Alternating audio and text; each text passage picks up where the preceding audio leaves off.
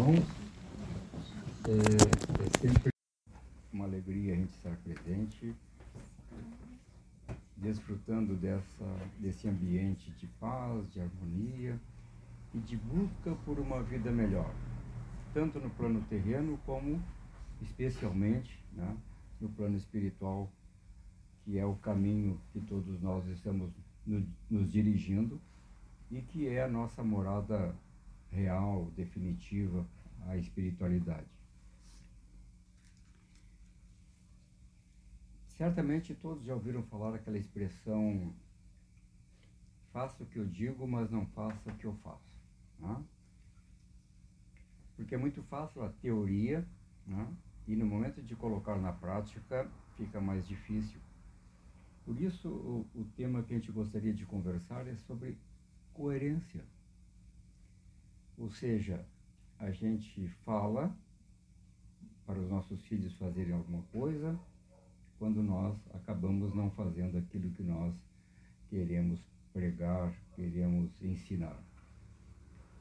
Isso faz com que a gente procure uma, uma reflexão sobre a coerência da nossa vida com aquilo que nós acreditamos, com aquilo que nós sabemos.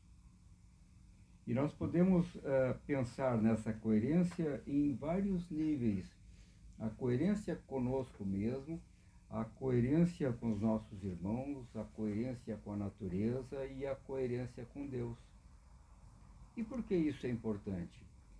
É porque a gente naturalmente a gente meio que procura burlar um pouco aquilo que a gente não está muito convicto ou aquilo que a gente está muito convicto num determinado momento, mas que num outro momento balança um pouco a nossa convicção, ou podemos dizer a nossa fé, a nossa esperança.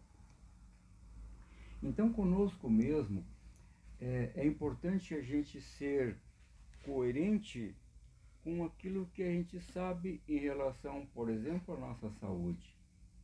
E nós vemos pessoas que são uh, que sabem das consequências e mesmo assim né, conseguem neutralizar a, o seu sentimento de preocupação né, e acaba enveredando por caminhos nitidamente prejudiciais à sua saúde física.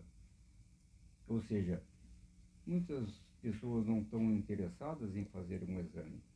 Muitas pessoas, mesmo tendo diabéticos na família, uh, gostam muito de doce e vão comendo doce e lá pelas tantas anos depois descobrem que os níveis estão lá em cima do colesterol, da glicose, triglicerídeos e por aí afora.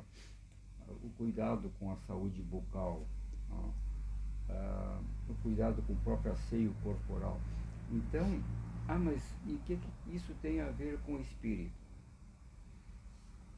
Tudo.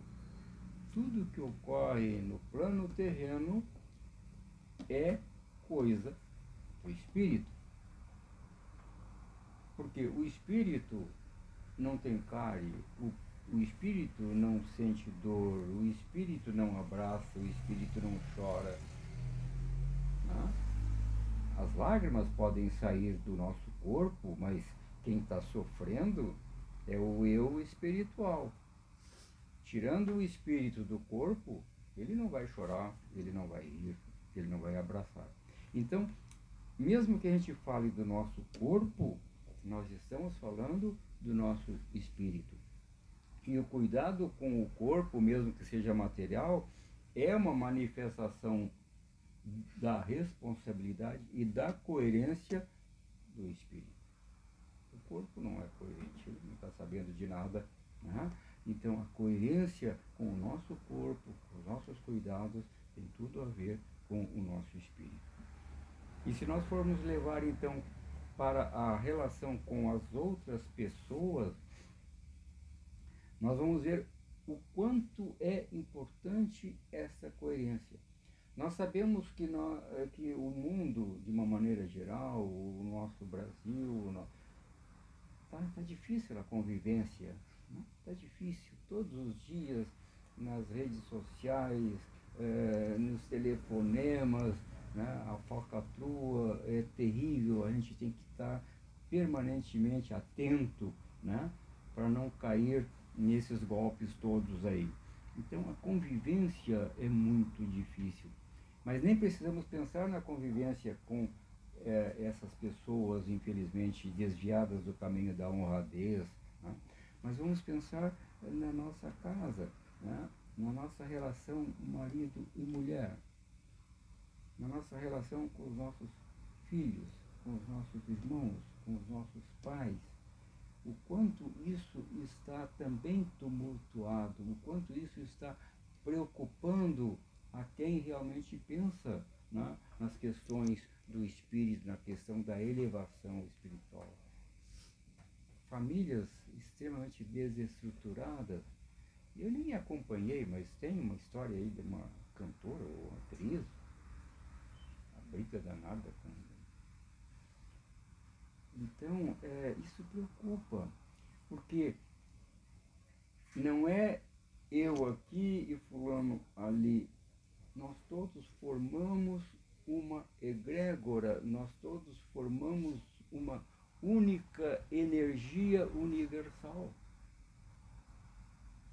Todos nós participamos e às vezes a gente está angustiado e não sabe do que, exatamente porque existe uma energia negativa muito forte de dúvida, de incerteza, de medo, o que, que vai acontecer, como é que vão ser os desdobramentos, será que o nosso filho vai chegar bem?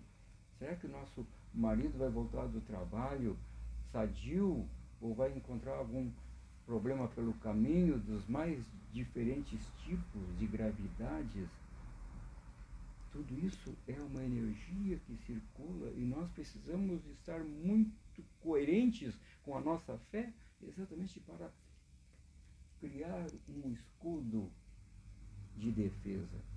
E esse escudo de defesa contra o negativismo é o positivismo.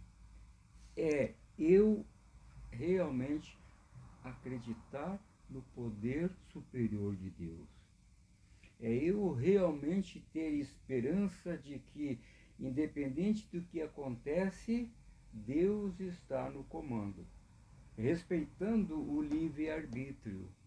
Ah, mas como é que Deus então permite toda essa criminalidade?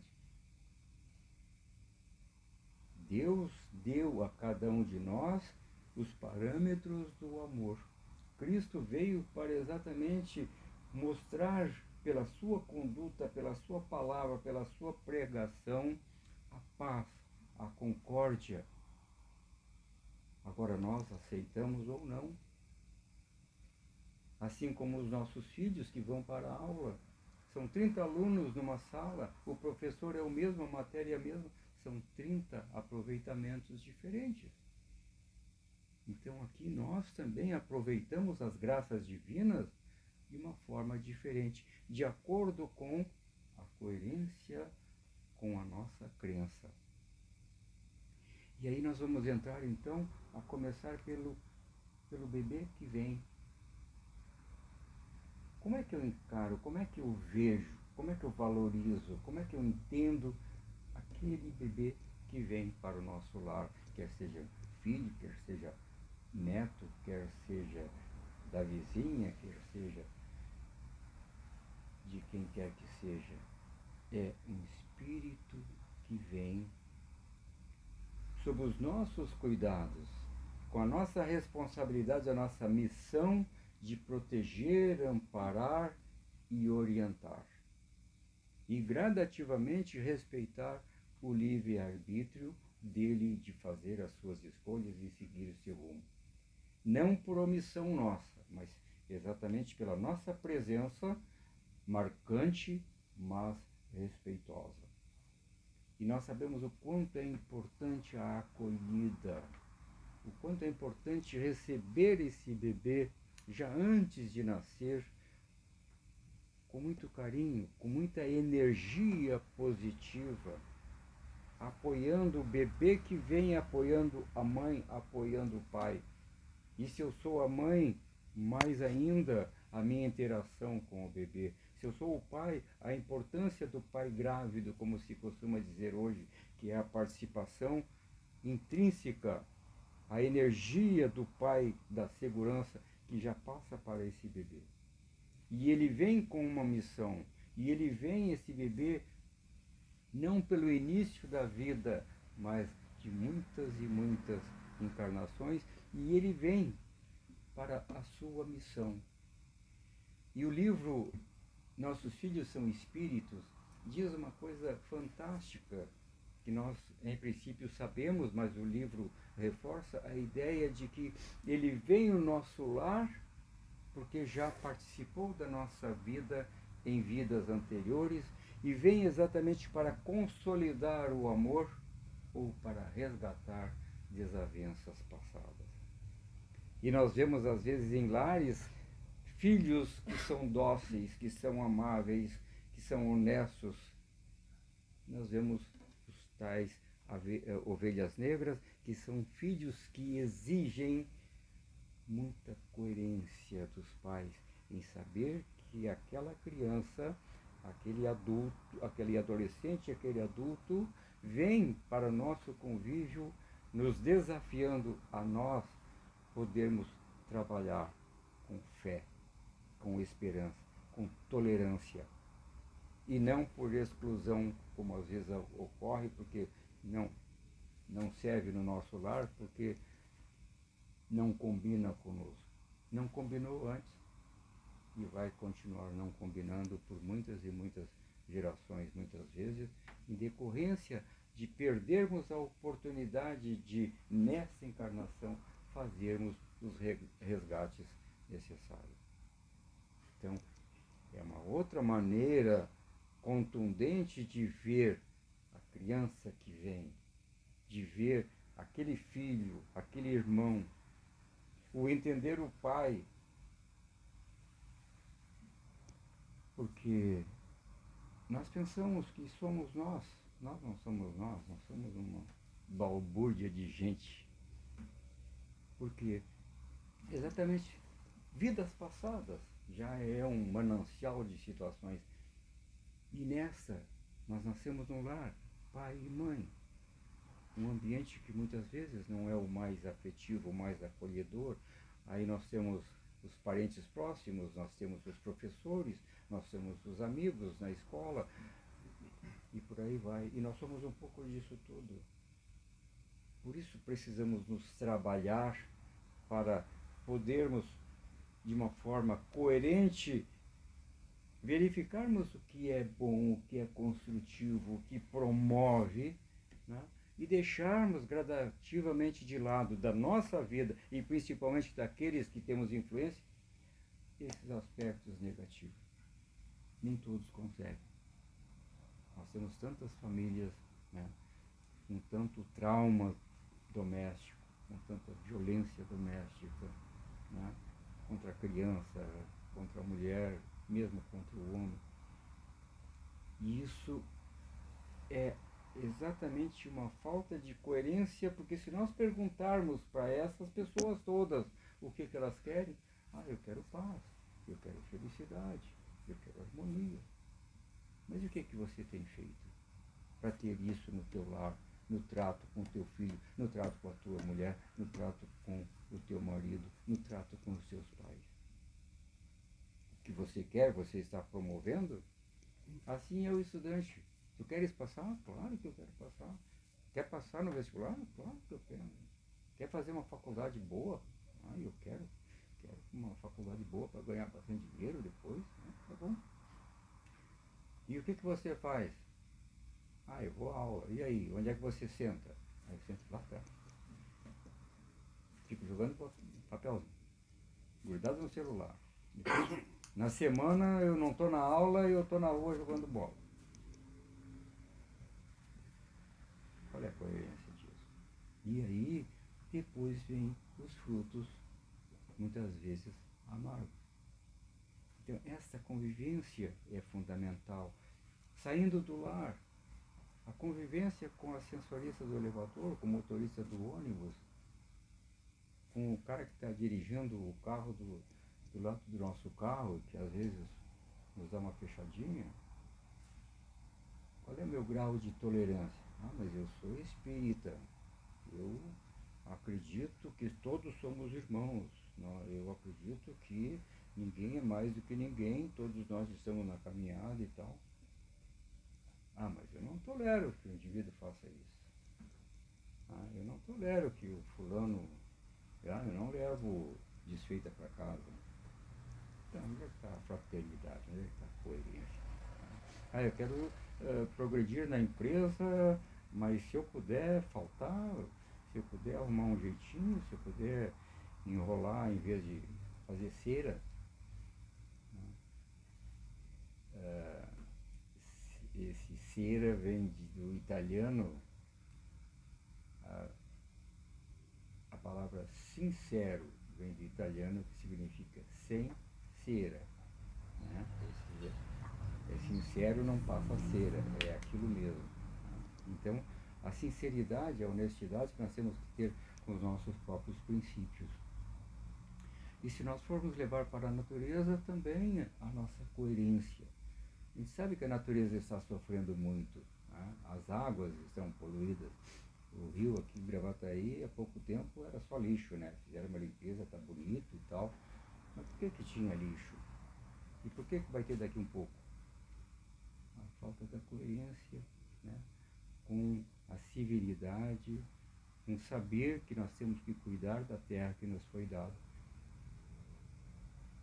Há algum tempo atrás, sempre, alguns anos, né? o rio dos sinos, né? palhado de peixe morto, palhado sabe, né? milhões de peixes ali. Que uma empresa largou o veneno, acredito que não deu nada como costuma acontecer. É a nossa falta de coerência de saber que eu agrido o meio ambiente, o meio ambiente vai me agredir. As erosões que estão acontecendo. Né? Tudo isso é um reflexo da falta de coerência do homem no cuidado com a própria natureza. E aí chegamos na coerência para com Deus, para com o Criador. Aí é que está o grande desafio, o desafio da fé. Ah, a fé é muito legal de ter, a fé, eu acredito em Deus Todo-Poderoso, pai bondoso, enquanto está tudo legal. Né? Na hora que vem uma doença, vem um câncer na família, vem uma tempestade como veio e levou tudo água abaixo, aí é que a fé precisa ser demonstrada. Então, esses episódios são desafios à nossa fé. Imagina uma criança, um filho nosso que vai para a escola e a escola nunca fez uma prova, não faz prova no fim do ano, uma prova todo mundo. Alguém colocaria o filho numa escola dessa? O que ele vai aprender? Como é que sei se sabe alguma coisa? Então, assim também as provas da vida. Elas têm a finalidade, entre outras, de exatamente qualificar a nossa fé. E aí nós vemos pessoas realmente com fé inabalável, pessoas que têm desgraças para todo lado e, e ela mantém, ela levanta a cabeça e não clama contra o seu Deus. É um desafio. E o sofrimento, o sofrimento ele tem uma dupla finalidade, ou três uma delas é exatamente assim, a fé e a esperança no poder e na bondade de Deus. A outra finalidade do sofrimento é o resgate. Como é que eu vou pagar dívidas passadas? Aquilo que eu cometi inadequadamente em vida anterior. Essa agora é a oportunidade. E uma dessas oportunidades é o sofrimento que eu tenho. Então estou sofrendo hoje aquilo que talvez eu tenha acarretado de sofrimento no meu irmão. E eu posso então resgatar no momento que eu aceito, que eu entendo que alguma coisa tem razão de ser, que nada ocorre por acaso. Então tem uma razão para esse sofrimento. Qual é? Não sei, mas tem, pela justiça divina. Então, se eu aceito Se eu sei que eu estou pagando com o meu sofrimento, eu faço o resgate. Mas se eu não aceito, se eu rogo contra Deus, achando que é injusto, que não tem razão de aquilo estar tá acontecendo, aquela desgraça comigo, eu sofro, mas não resgato, porque eu continuo rebelde, tá? não acreditando nessa bondade e nessa justiça divina. Mas tem mais uma razão. Assim como às vezes a gente sofre um pouquinho de não digo só sofrimento, mas às vezes a gente posterga um pouco o prazer, fazer uma economiazinha né, para poder comprar alguma coisa um pouco melhor. Então. Então, é, esse prazer que eu poderia ter, eu vou postergando, vou deixando para depois, para ter um benefício maior. Então, esse sofrimento de hoje em que eu aceito pode ser exatamente manifestação da minha fé e render os bônus para minha ascensão espiritual. Estou sofrendo, mas estou acreditando em Deus. Eu estou sofrendo privação, mas mesmo assim eu ajudo quem precisa. Eu estou evoluindo espiritualmente, que é a finalidade maior. Pagar dívida. Temos que pagar sim. Mas que bom quando a gente pode ter uma poupança boa para adquirir alguma coisa maior. E com certeza a evolução espiritual, a ascensão espiritual é o maior bem que nós podemos ser. E tem uma história muito interessante. Está naquele livro Mestre Peregrino. Não sei se alguém conhece o livro Mestre Peregrino. Estou é, falando. Bem, é, uma passagem muito interessante. O mestre é, estava fazendo uma travessia do mar e de repente ele estava lá no convés, veio uma lufada de vento muito forte, uma onda muito forte e ele caiu no mar. E era noite escura, então ninguém viu né, aquela barulheira do, da tempestade.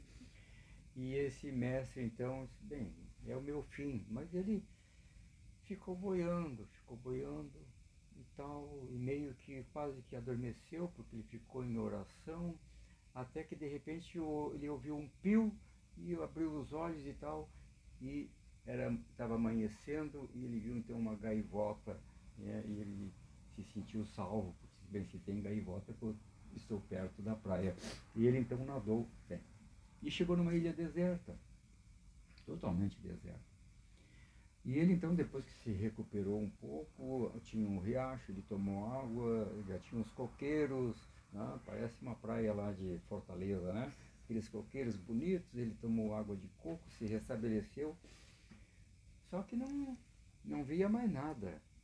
Então ele começou a procurar alimentos e tal. E como não vinha salvação, não via navio nenhum, ele resolveu então fazer uma uma choupana para ele se proteger do frio, do, dos animais e tal.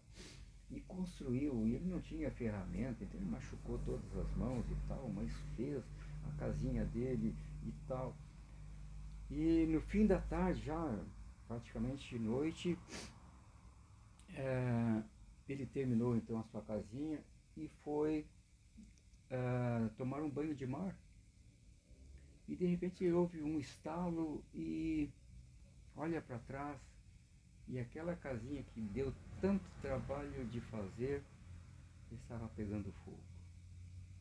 E ele disse, meu Deus, mas que como faz isso comigo? Que injustiça!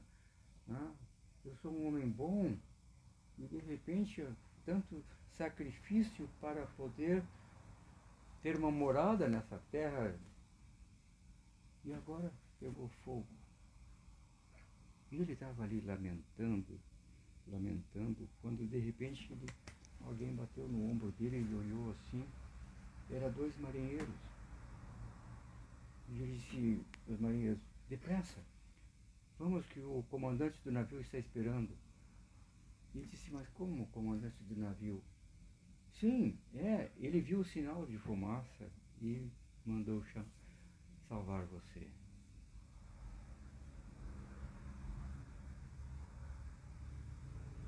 E aquele homem religioso,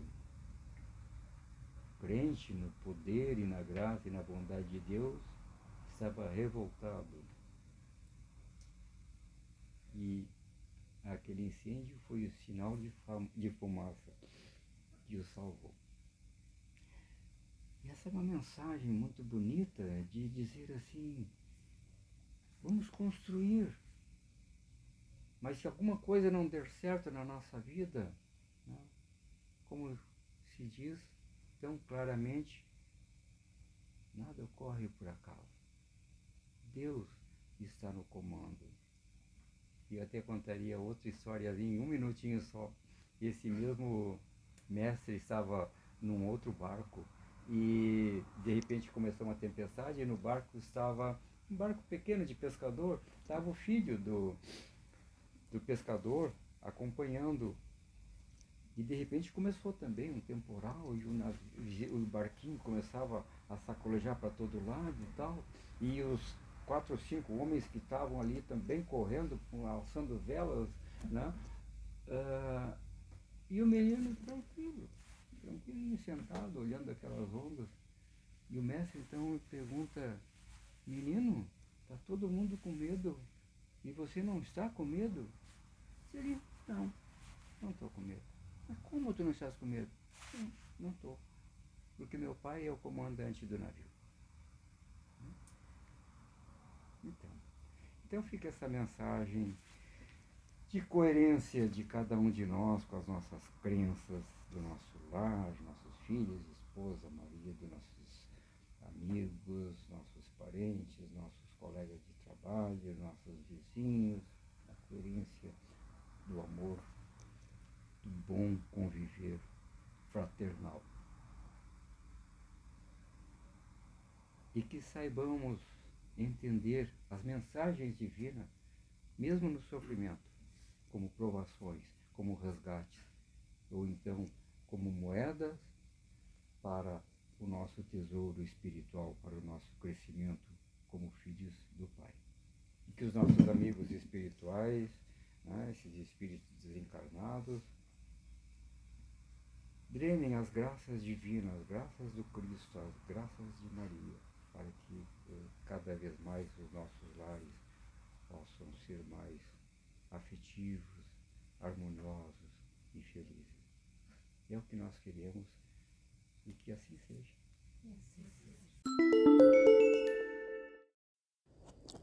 Olá. Se essas palavras lhe esclareceram, lhe consolaram, orientaram, pedimos que compartilhe com seus amigos, grupos, para que a luz chegue a mais de nossos irmãos. Obrigado.